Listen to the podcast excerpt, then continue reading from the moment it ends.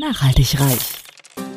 Ja, du hast richtig gehört. Nachhaltig reich. Es geht um Nachhaltigkeit in allen Lebensbereichen und betrifft jeden Einzelnen von uns. Konsum, Ernährung, Finanzen, Sport, Erziehung, Bildung. Energie. Klaus Hartmann macht Nachhaltigkeit greifbar. Er ist Keynote-Speaker, Dozent und Experte und zeigt auf, warum Nachhaltigkeit die Lebensgrundlage für spätere Generationen ist und wir uns genau jetzt Gedanken darüber machen sollten. Kein erhobener Zeigefinger, eher ein Blick für die Möglichkeiten. Werde auch du nachhaltig reich. Hallo und herzlich willkommen zum Nachhaltig Reich Podcast. In der heutigen Folge geht es um die Themen Führungsqualität, Produktivität und Unternehmenserfolg. Und ich bin froh, dass ich einen Experten für das Thema da habe, nämlich den Michael Hampel, der Experte ist für Führungsqualität und Führungsexcellence. Bevor ich ihn begrüße, mache ich erstmal die offizielle Anmoderation von ihm. Seit über 20 Jahren begleitet Michael Hampel Unternehmen und Führungskräfte auf ihrem Weg, ihre Führungsqualität zu verbessern und damit erfolgreicher zu werden. In der Zwischenzeit hat er über 300 Unternehmen und mehr als 2000 Führungskräfte ausgebildet oder gecoacht, wie sie Unternehmenserfolg, Gesundheit und privates Glück miteinander verbinden können. Er verbindet mit exzellenter Führung nicht nur den typischen Faktor Erfolg, sondern vor allem das Thema Nachhaltigkeit wie kein anderer Experte auf dem Markt. Jetzt bin ich aber froh, Michael, dass ich dich dazu nehmen darf. Herzlich willkommen. Hallo Klaus, vielen Dank für deine Einladung. Ich freue mich sehr. Ja, ich muss zugeben, deine Anmoderation war jetzt doch flüssiger. Wir hatten gerade noch mal ein bisschen E-Mail hin und her geschrieben. Wir hatten äh, leichte Kommunikationsschwierigkeiten. Ich hatte für ihn eine vorbereitet, wo im Prinzip auch was ähnliches drin stand, aber deine ist doch mhm. noch mal ehrlicherweise runder. Ähm, okay, ja, ich mache das auch schon. Ich beschäftige mich ja schon länger mit mir. Ne? ist ja klar. Das ist gut so. Du hast mal das richtige Stichwort genannt, Michael. Wir fangen bei der Person an, bei dir an. Äh, mich würde es unheimlich äh, interessieren, wie, wie, bist du aufgewachsen? Wie bist du zu dem geworden, der du heute bist? Was hast du gelernt? Was äh, für Lebensstationen durftest du schon erleben? Ja, ich bin, ich bin in Bayreuth aufgewachsen, also waschechter Franke. Und meine Eltern hatten eine Gastwirtschaft. Also ich bin als kleiner Bub schon immer durch die Gastwirtschaft spaziert, habe die Gäste bedient, immer ein bisschen so ein paar Pfennig damals noch Trinkgeld praktisch mir verdient. Äh, und ja, das, das war schon ganz spannend und ich habe während meiner Jugendzeit auch schon einen, einen Freund gehabt, der war so im Verkauf und im Außendienst und da dachte ich mir, ah, das macht Spaß, so im Außendienst rumfahren, so ein bisschen Auto fahren und Leute besuchen, mit Menschen dann so äh, immer was machen. Und ich wollte tatsächlich dann schon als Jugendlicher in den Verkauf und habe das auch gemacht. Also ich habe ganz normal dann äh, Industriekaufmann gelernt äh, und habe dann aber, ich bin so ein Weiterbildungsjunkie. Ich hatte Gott sei Dank einen Arbeitgeber, der ähm, da schon viel, viel Wert zur damaligen Zeit draufgelegt hat, also ein richtiges Ausbildungs-, Weiterbildungsprogramm hatte. ich habe dann selber in Abendschule IHK, so Industriefachwirt, Marketingfachkaufmann, dann den Betriebswirt, während meiner Selbstständigkeit noch vier Jahre äh, Psychologie studiert. Also, äh, und das äh, führt sich sofort, also jedes Jahr mindestens ein, zwei Ausbildungen. Ich investiere da in mich, was ja auch was mit Nachhaltigkeit zu mhm. tun hat. So der berufliche Weg. Äh, ich habe im, im Verkaufsinnendienst Telefonverkauf gemacht, Außendienstverkauf in ganz vielen unterschiedlichen Branchen. Bin Verkaufsleiter äh, gewesen, ein paar Jahre mit fast 50 äh, Vertriebsmitarbeitern und zwar interne und externe. Ist nochmal ein Unterschied in der Führung dann auch. Ne? Mhm. Und ähm, ja, habe viele äh, Erfahrungen dann auch in diesem Bereich gemacht. So wie führe ich, aber wie werde ich auch geführt letztendlich von meinem Geschäftsführer?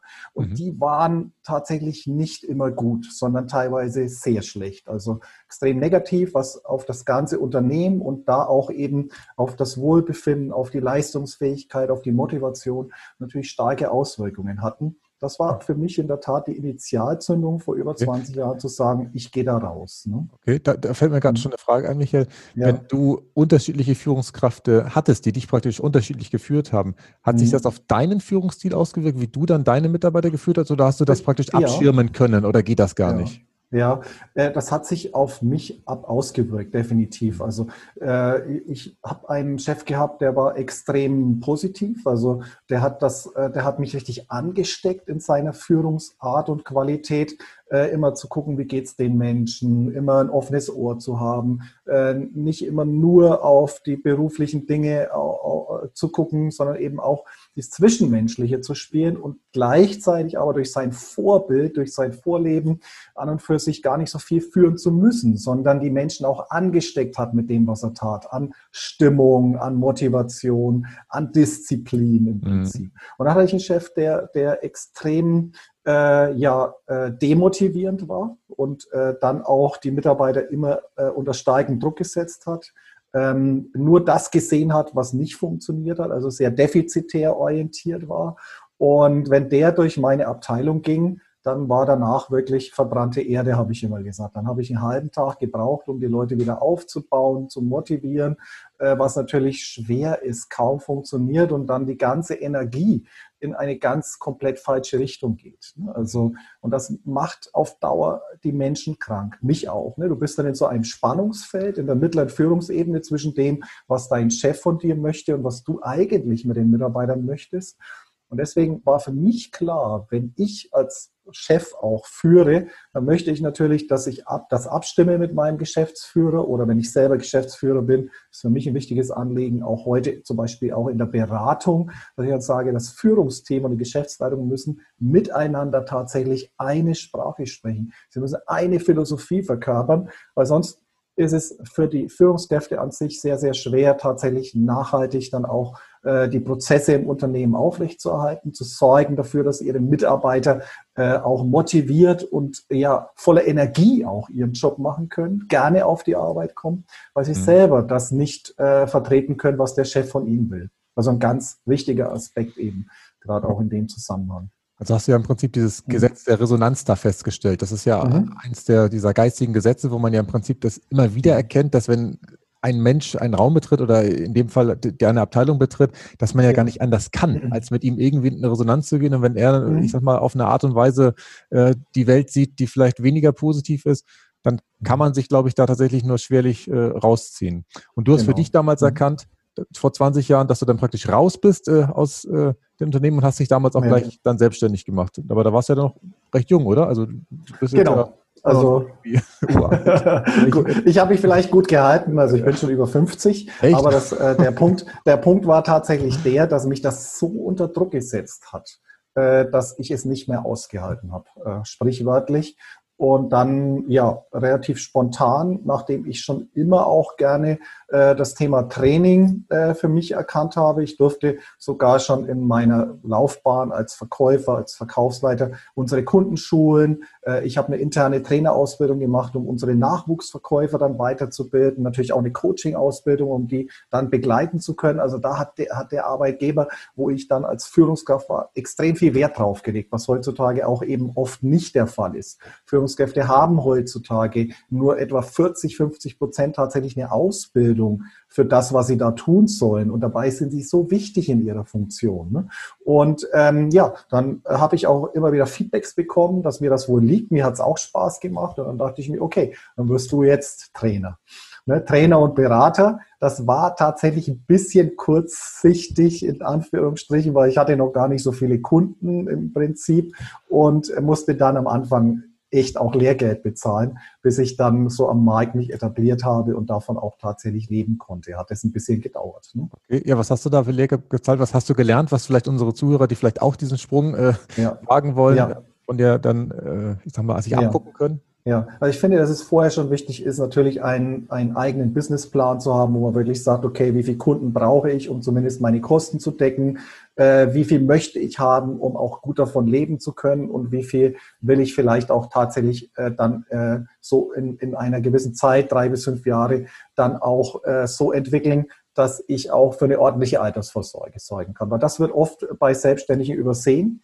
Äh, und dann ist der zweite Punkt, sich erstmal Netzwerke aufzubauen, zu gucken, wo habe ich schon eine sichere Bank auch möglicherweise an Kunden und nicht von irgendwelchen Versprechungen, sondern von ganz konkreten Aufträgen dann auch schon mal zu leben. Und was da halt Sinn gemacht hätte auch bei mir, wäre tatsächlich das so ein bisschen nebenbei aufzubauen, so mal zu gucken am Wochenende oder mal ein paar Urlaubstage, so die ersten Trainings zu machen äh, dann eben tatsächlich schon Kunden zu akquirieren, äh, auch im Vorfeld, um dann zu sehen, wie funktioniert das, wie viele Kontakte brauche ich, um dann auch die entsprechenden Aufträge zu bekommen äh, und natürlich sich auch dann klar zu positionieren. Was ist denn genau das, was ich an Besonderheiten liefere, sowohl an Praxiserfahrung als auch eben an äh, ja, so Themen, die vielleicht auch gerade wir heute besprechen, um zum Beispiel auch Verkäufer nachhaltig weiterzubilden. Weil ein Training alleine führt ja noch nicht zur Veränderung.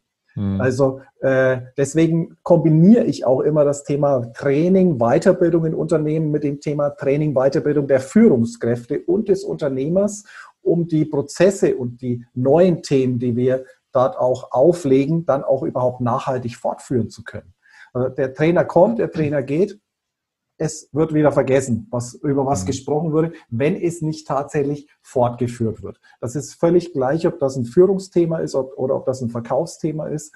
Auch wenn ich mit Führungskräften arbeite, muss natürlich ein Prozess dazu installiert werden im Unternehmen. Muss es entsprechende äh, Themen geben, auch für den Geschäftsführer, um diese Themen weiterzuführen. Und das funktioniert nur, wenn er involviert ist in den ganzen Prozess und es auch mitträgt im Prinzip. Also ich habe mhm oft Kunden, mit denen ich arbeite im Coaching, die äh, eben aufgrund zum Beispiel einer bestimmten Rahmenvereinbarung beispielsweise mit einem Hersteller getroffen wurde, dass ich die dann begleiten darf. Und wenn wir mit den Themen entwickeln, dann sagen die oft, ja, aber mein Chef will das ganz anders. Ich würde das gern so machen, aber der Chef will es anders. Ne? Mhm. Und wenn ich dann an den Chef nicht rankomme, weil es gar nicht mein, mein Auftrag ist er auch vielleicht überhaupt kein Interesse hatte, dass, hat, dass sich tatsächlich etwas verändert. Das ist ja auch die Frage, möchte der Chef überhaupt Veränderung oder mhm. nicht? Ne? Dann äh, ist die Führungskraft in einem Riesendilemma. Genauso wie ich damals. Ne? Also ich kann das so gut verstehen, wenn Führungskräfte im Prinzip sagen, ich möchte so gerne, aber ich werde ausgebremst, weil mein Chef eine ganz andere Philosophie hat, eine ganz andere Auffassung von Führung ähm, oder mich ganz anders einsetzt. Mhm. Was machst du dann in den Situationen, wenn du merkst, dass der darüberliegende Chef nicht mitmacht? Abbruch, wenn, wenn weil es, es dann ja. wiederkommt, wenn es sich lohnt? Oder? Ja, nee. Äh, wenn es, also das ist, äh, da, solche Aufträge nehme ich nicht mehr an. Also mhm. das ist so in meiner Phase, so zwischen dem ersten Jahr und dem 15. Jahr habe ich ja viele Dinge entwickelt ne, in meiner Selbstständigkeit. Äh, ich habe ja als Verkaufstrainer angefangen. Da bin ich sehr, sehr viel mit Verkäufern rausgefahren. Da war die Geschichte ähnlich. Verkäufer möchte etwas machen, sein Verkaufsleiter will es nicht beispielsweise. Mhm. Dann hat sich das entwickelt natürlich, dass ich in die Führungsebene rein äh, mich äh, auch weitergebildet habe, dass durch die Erfahrung dann auch die Führungskräfte mit dazu kamen. Ich habe dann für den Automobilhersteller Audi in einer Führungskräfteausbildung quasi diese ganze Ausbildung mit äh, auch entwickelt und dann auch durchgeführt mit ein paar anderen Kollegen, so dass man auch äh, festgestellt hat, was müssen die können, was, wie müssen die arbeiten im Prinzip, damit ihre Verkäufer auch entsprechende Ergebnisse erzielen. Und äh, dann hat sich das bis zum Geschäftsführer hinauf entwickelt. Also, äh, und das mit unterschiedlichen Branchen, unterschiedlichen Herstellern. Und ich habe gemerkt für mich, dass ähm, die, die beste Zielgruppe für mich, die besten Unternehmen, wo sich wirklich am nachhaltigsten etwas verändern lässt, sind tatsächlich Mittelständler. Und zwar bis zu einer Unternehmensmitarbeitergröße, aus meiner Erfahrung jetzt 250, manchmal noch so 3, 4, 500 Mitarbeiter, aber je mehr, äh, je größer das Unternehmen ist, umso mehr Ebenen, umso mehr verschiedene Abteilungen, umso schwieriger wird es tatsächlich nachhaltig Prozesse zu verändern ähm, und so 250, 300 Mitarbeiter, wenn du da mit dem Geschäftsführer anfängst, dann mit, seiner, mit seinen engen Führungskräften, dann mit dem erweiterten Führungskreis und das immer weiter im Unternehmen fortentwickelst, dann stelle ich das immer so wie eine Pyramide dar, ne? von oben nach unten, wo sich praktisch das ähm, so wie mit Multiplikatoren weiterführt ins Unternehmen, was von oben immer mehr praktisch auch entwickelt wird. Der entscheidende Aspekt ist aber nicht, dass der Geschäftsführer oben wie Patriarch entscheidet und alle anderen machen es, weil das wissen wir ja mittlerweile schon lange, dass daran die meisten Change-Prozesse auch scheitern, weil von außen irgendwelche Dinge äh, an die Menschen herangetragen werden. Und immer wenn was fremd ist, dann ist unser Gehirn in Alarmstellung und sagt, oh, könnte Nachteile geben, wollen wir nicht. Wir wollen einfach nicht fremdbestimmt sein. Eines der wichtigsten Mitarbeiterbedürfnisse ist ja mitbeteiligt zu werden, mitbestimmen zu können. Da ist auch die Motivation, die intrinsische von sich aus automatisch schon da. Also Führung ist aus meiner Sicht einfach, weil man am besten einfach die Mitarbeiter mit einbezieht, sie mitdenken lässt. Die haben ja so viele Ideen. Dazu haben wir sie ja eingestellt, dass ja. sie mitdenken. Wir wir lassen es nur oft nicht zu. Und das ist sozusagen die erste Arbeit, die ich mache im Unternehmen, neben dem Thema, wo soll es hingehen, was sind die Ziele, was soll sich denn verändern, äh, dann auch zu sagen, äh, bezieh deine Mitarbeiter mit ein. Auf jeder Ebene muss ich das weiter fortführen ähm, in den Veränderungsprozess, damit auch alle im Endeffekt sich beteiligen können und dann dahinter stehen, hinter dem Neuen. Mhm. Weil es ihr eigenes Thema ist, ihre eigenen Ideen. Äh, und sie auch damit ja arbeiten können mit dem, was sie da entwickeln. Vorher ist es vielleicht auch so, aber sie, die, die meisten lehnen es halt ab, weil es was Fremdes ist. Ne? Und mhm. es ist halt auch nicht so ganz passend. Ne? So kann jeder sagen, okay, es ist passend. Ne? Ja. Ähm, jetzt hast du gerade gesagt, Michael, dass vor allem in den mittelständischen Unternehmen nach deiner Erfahrung ähm, der, der, der, Wandel am nachhaltigsten ähm, durchgeführt ja. werden kann. Hast du denn ähm, erkannt, dass in den Unternehmen ob dieser Wandel, ich sag mal, die Notwendigkeit so groß ist? Weil ich würde jetzt mal äh, davon ja. ausgehen, dass wahrscheinlich in Startups oder in kleineren Unternehmen, mhm. ähm, wo du wahrscheinlich womöglich nicht so oft gewesen bist, vermute mhm. ich mal, ähm, ja. vielleicht äh, gar nicht so eine große Notwendigkeit ist. Aber in großen Unternehmen, wo du ja auch warst, wie zum Beispiel bei Audi, wo es mhm. anscheinend schwieriger ist, womöglich die Notwendigkeit noch größer wäre als im mittelständischen. Ja. Oder wie, wie schätzt du das ein? Ja. ja, das ist an und für sich eine Erfahrung, die ich so nicht gemacht habe, weil es ist ja so ein bisschen schwarz-weiß. Also ein Startup, der hat ja keine Führungshierarchien und sowas. Ne? Auch da gibt es Probleme natürlich, weil Führung wird natürlich gebraucht. Jemand muss ja Entscheidungen äh, auch treffen. Jemand muss Impulse setzen. Wenn du dann immer sagst, ja, lasst uns mal diskutieren, fünf Wochen lang über eine Entscheidung, ist das natürlich auch schwierig. Das heißt, es braucht schon einen gewissen Rahmen. Ne? Äh, es braucht Orientierung auch. Nicht alle Mitarbeiter sind auch gleich. Du hast Mitarbeiter, die sehr stark sind im Thema Entwickeln von Prozessen und Entscheidungen auch letztendlich vielleicht auch selbst zu treffen und andere, die kommen nie zu irgendeinem Ergebnis. Und so musst du A, natürlich die Mitarbeiter unterschiedlich führen aufgrund ihrer Persönlichkeit und auch ihrer Bedürfnisse, die damit zusammenhängen. Und auf der anderen Seite ist eben auch jedes Unternehmen anders. Also beim einen sind die Hierarchien zu flach, da fehlt es dann an Prozessen, an Rahmenbedingungen und an Klarheit oft. Ne? Also es gibt dann äh, man spricht da von geheimen Verträgen. Niemand tut dem anderen weh. Ne? Mhm. Äh, niemand sagt dem anderen so richtig, was ihn letztendlich stört. Ne? Also, und so behindert, blockiert man sich selbst, weil man äh, nicht mehr gelernt hat, auch kritisch tatsächlich Feedback zu geben. Konstruktiv natürlich auch auf der anderen Seite. Also das ist ja auch eine Frage der Feedback-Kultur. Ne? Und die einen sind dann zu sehr defizitär orientiert, das ist wieder dieser patriarchische Führungsstil, ne? und die anderen sind zu, zu sehr auf das Thema, wir sind alle gleich im Endeffekt fixiert. Ne? Also mhm. ähm, so dass ich die Erfahrung gemacht habe, dass sowohl in Startups äh, dieses Thema Führung und ähm, klare Kommunikation ein Thema sein kann, aber in eine andere Richtung, als es eben zum Beispiel in Unternehmen, mittelständischen Unternehmen, die es halt schon 30, 40 oder mehr Jahre gibt, mehrere Generationen vielleicht gibt, äh, der Fall ist. Ne? Mhm. Ähm, sehr wohl ich sagen muss, bei, bei äh, so Mittelständlern ist oft ein, ein, ein Punkt, ein Wendepunkt, wenn die nächste Generation nachfolgt. Ne? Mhm. Und dann so der Bedarf erkannt wird, so langsam Stück für Stück, wenn das der, der Chef äh, zulässt, praktisch, doch wieder sich weiterzuentwickeln, zu verändern.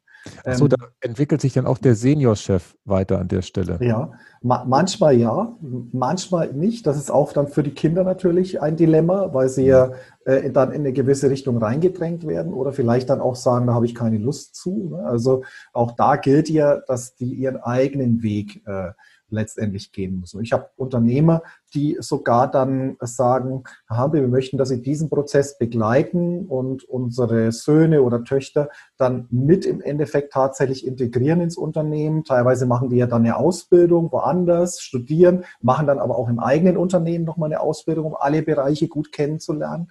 Mhm. Und ähm, wie sollen die sich verhalten? Wie können die letztendlich so diese Mischung aus, ich bin jetzt zukünftiger Chef, aber ich bin auch Kollege im Moment, ich bin ja noch in Ausbildung. Wie können die da äh, das gut handeln, äh, ohne dass, dass sie Fehler machen im Prinzip, ne? die mhm. vielleicht später sich nicht mehr korrigieren lassen? Und wie kann der, der Seniorchef auch äh, loslassen, also zulassen, dass sie ihren eigenen Weg gehen und sie dann Stück für Stück auch ihre Impulse setzen lassen, ähm, um das zu begleiten im Prinzip, aber nicht so dominant seinen Weg den beiden oder den Kindern dann letztendlich aufzuzwingen. Ne? Ja, das, das, wird nicht funktionieren. Ne? Das erinnert mich an das Interview, was ich vor ein paar Tagen ähm, mit Benjamin ja. Stuxiefen hatte. Der führt in vierter Generation jetzt einen Zimmererbetrieb mit äh, ja. Jetzt ja. ist nicht riesig, also ich habe die Zahl vergessen, also irgendwo zweistellige Anzahl Mitarbeiter. Ähm, und er hat tatsächlich, die haben auch einen sehr intensiven Coaching, intensiven Prozess hinter sich gebracht, wo es ja. darum ging, jetzt in die vierte Generation reinzukommen. Und tatsächlich mhm. haben sie irgendwann für sich erkannt, dass Vater und Sohn sehr unterschiedlich sind in manchen Sachen, sie sich praktisch dann aufgeteilt haben, gesagt haben, okay, mhm. das ist ja schön, dass du mit deinen Eigenschaften das eine besser kannst, ich mit meinen Eigenschaften was anderes besser kann. Ja. Und ähm, sie dadurch als auch erstmal dadurch, dass sie es erkannt haben, dass sie so unterschiedlich mhm. sind, es hinbekommen haben, weiterhin gemeinsam im Unternehmen zu arbeiten, weil ansonsten reibt das ja immer, wenn man halt, äh, ich sag mal, die, die gleiche mhm. Entscheidung unterschiedlich treffen würde, dann muss man halt gucken, dass man sich vielleicht so ein bisschen entweder, äh, ja, da ergänzt. Aber es führt auch dazu, ja. weiß ich auch, dass tatsächlich die Mitarbeiter in dem Fall ähm, ausgewechselt werden mussten, überwiegend, weil die neue Philosophie dann doch natürlich auch die Mitarbeiter nicht unbedingt alle mittragen wollten.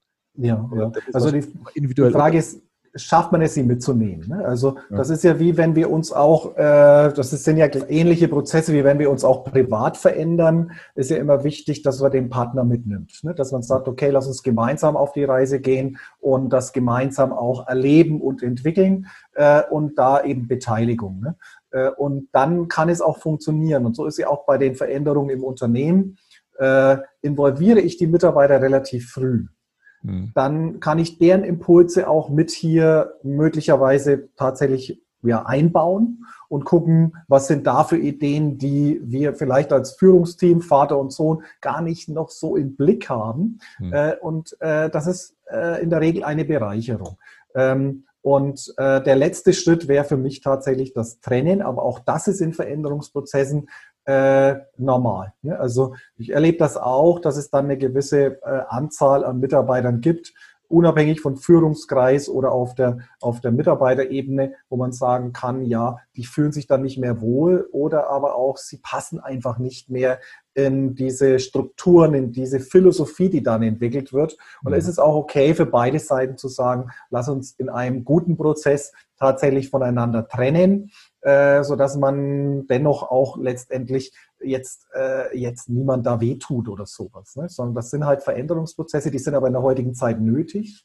Äh, nötiger denn je, weil wir haben an und für sich diesen permanenten Wandel, den wir ja auch in der Gesellschaft erleben, den wir in der Wirtschaft erleben, das ist ja kein äh, Prozess, der jetzt so wie früher alle 10, 20 Jahre mal passiert. Das ist ein dauerhafter Prozess. Also alle mhm. sechs bis zwölf Monate gibt es Veränderungen am Markt mit den Wettbewerbern in der Wirtschaft im Endeffekt. Im Moment ist, ist es äh, dramatisch natürlich mit äh, Corona, was wir im Endeffekt auch wir beide genauso entwickeln müssen wie jeder Mittelständler, wie jeder große Konzern.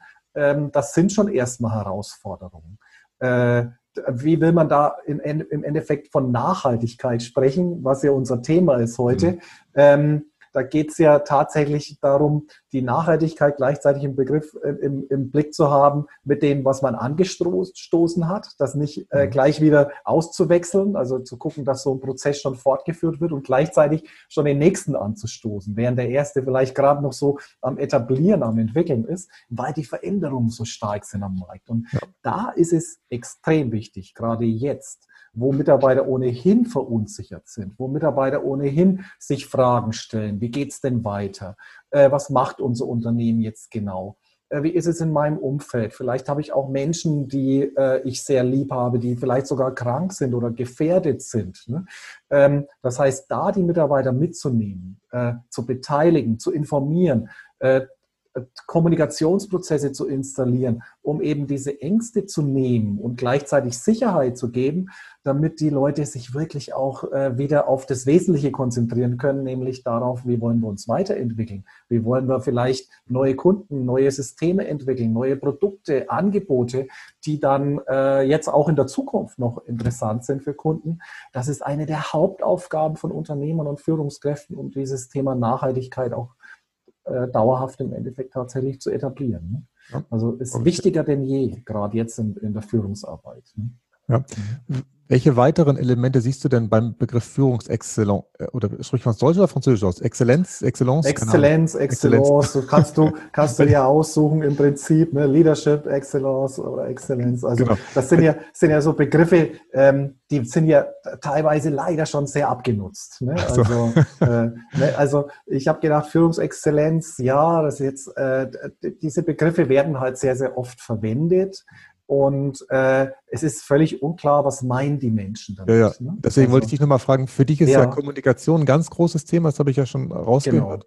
Genau. Ähm, welche weiteren Elemente siehst du da, Michael, wo du sagst, okay, das sind Sachen, wo Führungskräfte tatsächlich heute noch ähm, Potenziale haben, viel besser machen zu können. Hm. Also äh, Kommunikation ist ein extrem wichtiger Baustein natürlich. Der zweite ist Beteiligung, also nutze die Schwarmintelligenz. Mhm. Davon spreche ich immer, ist auch ein gewisser Führungsstil tatsächlich. Dieses Thema systemische Führungsarbeit äh, im Unternehmen zu etablieren, sowie tatsächlich in einem Bienenstock zu gucken, wo sind die fleißigen Bienen, wie kann ich die mit einbeziehen.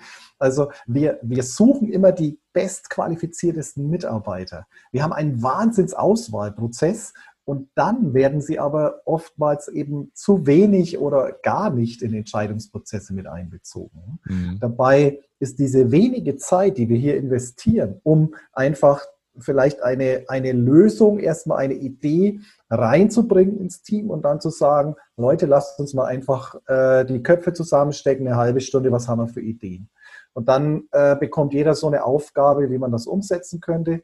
Wichtig dabei ist ein Element nicht bis zur Perfektion, sondern bis 50, maximal 80 Prozent, damit es noch korrigierbar ist und die Korrektur nicht als ähm, als jetzt sage ich mal auch so negativ empfunden wird. Ne? Mhm. Habe ich, hab ich einen Auftrag, etwas fertig zu machen, sodass es perfekt ist, dann werde ich jede Form von Kritik oftmals als ja ungerechtfertigt oder vielleicht auch eher so ein bisschen demotiviert empfinden. Und deswegen ist es so umso wichtig, die Dinge erstmal anzustoßen, dann äh, eben zu sagen, macht erstmal euren Vorschlag fertig, ohne es schon perfekt auszuarbeiten, stellt es dann vor und dann machen wir hier nochmal so ein Brainstorming, weil wir Deutschen sind ja eh Weltmeister im, im kritisieren, im Fehler finden. Äh, ja, äh, deswegen sollte das eine Kultur sein, die das zulässt, ohne dass es den anderen abwertet oder ohne dass es den anderen angreift. Und das ist eben dann möglich, wenn wir sowieso wissen, also ich mache jetzt erstmal nur 50 Prozent, dann weiß ich, bin ich auf dem richtigen Weg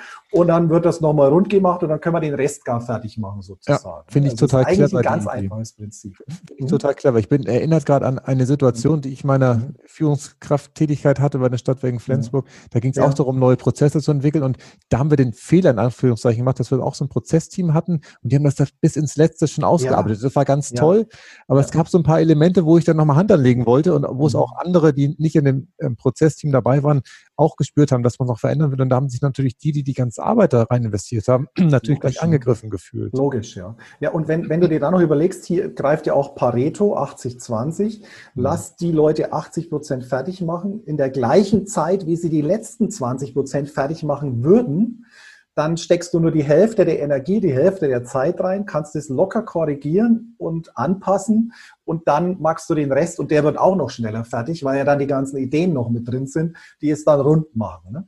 Und diese Art der Führung, auch der, des Delegierens, die versuche ich natürlich auch in Unternehmen tatsächlich zu etablieren, weil damit auch bestimmte Konflikte im Endeffekt schon von vornherein vermieden werden ohne, und, und sogar die Produktivität massiv erhöht wird. Also das wäre für mich auch ein wichtiges Führungselement, äh, dieses Thema Delegieren und zwar motivierend im Zusammenhang mit dem Einbezug der Mitarbeiter in Entscheidungsprozesse, Richtung vorgeben, Rahmen vorgeben, dann erstmal machen lassen und dann aber nicht so weit das perfekt ist, sondern korrigieren. Dass neben der Kommunikation, Regelkommunikation, einfach eins der, der wesentlichen Elemente äh, in der Führung. Äh, für mich ist aber Führungsexzellenz noch etwas ganz anderes, was an und für sich eine Ebene drüber anfängt. Mhm. Also wir sprechen hier ja schon über die operative Ebene. Führungsexzellenz hat für mich noch ganz eine, eine komplett andere Bedeutung. Jetzt bin ich gespannt. Jetzt musst du auch verraten, welcher jetzt. ich, ich verrate es dir gern, denn ähm, ich habe ja eine eigene Geschichte auch, die ich damit verbinde mit diesem Thema, wie, wie bin ich da überhaupt hingekommen? Und zwar ähm, habe ich ja selber als Unternehmer ganz viele Jahre extrem viel gearbeitet. Ich war sehr viel unterwegs auf Reisen. Äh, ich habe ich hatte, ich habe eine Familie, äh, habe zwei Söhne, also einen Stiefsohn, einen eigenen Sohn und bin in zweiter Ehe verheiratet gewesen, muss ich heute sagen. Ähm, und äh, ich war meistens als Selbstständiger äh, 150, in, in Extremjahren 200 Tage äh, im Kundenauftrag unterwegs. Das heißt, Anreise, Rückreise kommen da noch mit on top dazu. Ne? Mhm. Dann kannst du dir vorstellen, wenn du am Wochenende nach- und vorbereiten musst, wie viel Zeit für meine Familie blieb. Ne? Also ähm, das heißt, ich habe Erfolg definiert mit dem Thema beruflichen Erfolg.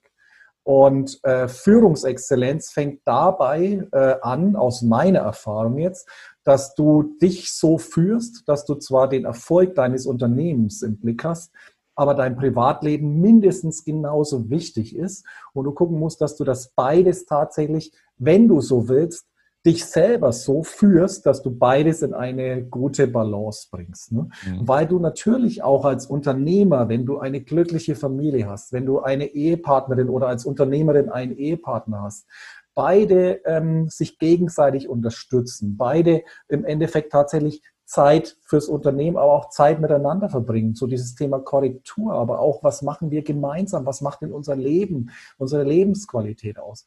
Das steigt doch enorm, wenn man dann früher auf die Arbeit fährt und sagt, boah, da ist jemand zu Hause, da komme ich nach Hause und das ist ein ganz tolles Gefühl, wie viel Energie da dahinter steckt. Mhm. Ne? Und wie wenig Energie dahinter steckt, wenn du das nicht hast im Prinzip. Ne? Das glaube ich dir. Man hat ja auch einen Anreiz, dann mhm. wieder, ich sag mal, nachmittags, abends, wann auch immer es soweit ist, nach Hause zu kommen und dann genau. aber auch die Zeit zu nutzen und fertig zu werden genau. und, und, das zu erledigen, bevor man ja die Sachen einen selber erledigen, weil man halt immer genau. sich da rein genau. verzettelt. Ja, ja. Okay. Und das ist für mich der erste Baustein. Also Selbstführung heißt nicht nur das nehmen wir vielleicht raus aus dem Interview. Ne? Ach, ich bin da entspannt, Michael. Ja. Wenn, man sich mal räuspern muss, dann gehört das zum Leben mit dazu. Ist ja auch okay. ein wichtiges Thema. Also, Wir können ja auch mal ein Glas Wasser trinken. Ne? Äh, auch das ist eine Option. Ähm, du, hast deine Geschichte ja auch schon mal ähm, mhm. auf der Bühne erzählt. Die hat mich auch sehr ja. ergriffen ja. damals, weil ich ja. bin ja auch ein Familienmensch. Wir kriegen jetzt noch ein mhm. drittes Kind. Ich habe zum ja. Glück das mitmachen müssen, was, was du da hast erleben mhm. müssen, dass sich die Frau von dir getrennt hat. Ich bin da ganz langweilig. Wir sind schon seit der Schule. Aber selbst verschuldet. Ne? Also ich ja. habe es ja im Endeffekt äh, äh, ja vermasselt. Ne? Ja. Meine Frau hat mir oft genug gesagt, du bist ja nie hier und wollte damit sagen, bleib doch mal hier, sei doch für uns auch da. Wir sind, sind wir weniger wichtig, weniger wert. Äh, und ich dachte immer, wir definieren das über tolle Urlaube und über was wir uns mhm. alles leisten können, Haus und so weiter. Dabei ist das für den Partner gar nicht wichtig. Für eine Partnerschaft ist nicht wichtig, dass du wahnsinnig viel Geld hast, sondern dass man wirklich sich gegenseitig respektiert, dass man gegenseitig bestimmte Pläne schmiedet und die realisiert. Äh, und das habe ich halt viel zu spät erkannt, erst eben als es da zu spät war. Gott sei Dank habe ich heutzutage zu meiner äh, Ex-Frau, zu meinen Söhnen ein ganz, ganz tolles Verhältnis. Äh, da habe ich viel, viel Glück gehabt, dass die, dass die äh, mir diese Chance gegeben haben, alle miteinander. Denn verdient, muss ich ehrlich sagen, habe ich es nicht. Ne? Also ich habe mhm. viel zu sehr äh, diesen Unternehmenserfolg äh, im Blick gehabt, äh, ohne Rücksicht eben auf mich oder auch auf meine Familie.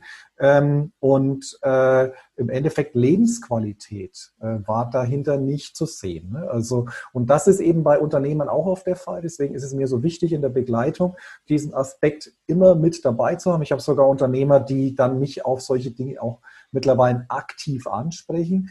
Und sobald ich erkenne, dieser Unternehmer ähm, ist am Wochenende auch noch absolut äh, verrückt aktiv und äh, arbeitet sieben Tage die Woche und am besten dann noch zwölf bis 14 Stunden jeden Tag, hat aber Familie, hat eine Ehefrau natürlich auch, dann gucke ich, wie kann der das verändern, weil auf Dauer wird das natürlich nicht gut gehen. Ganz im Gegenteil. Er hat nicht die Energie, er hat nicht die, ähm, diese, diese Stärke, die von zu Hause kommt, äh, um dann im Unternehmen wirklich volle Leistung zu bringen. Das wird er total unterschätzt. Und dann ist natürlich auch die Frage, wieso macht er das denn mit den sieben Tagen, mit den 14 Stunden? Und das ist oft ein Thema der Selbstführung, der Führung anderer, äh, des Abgeben wollens und Könnens, des Vertrauens in die Mitarbeiter, in die Führungskräfte. Und das sind Dinge, die sind dann extrem wichtig, wenn das Unternehmen sich weiterentwickeln möchte, nachhaltig auch tatsächlich weiterentwickeln soll, dann fängt es beim Unternehmer zuallererst an. Also er ist die Schlüsselfigur auf dem ganzen Schachbrett, wenn du so möchtest, die sich als erstes verändern muss, damit das Unternehmen sich verändert. Ja.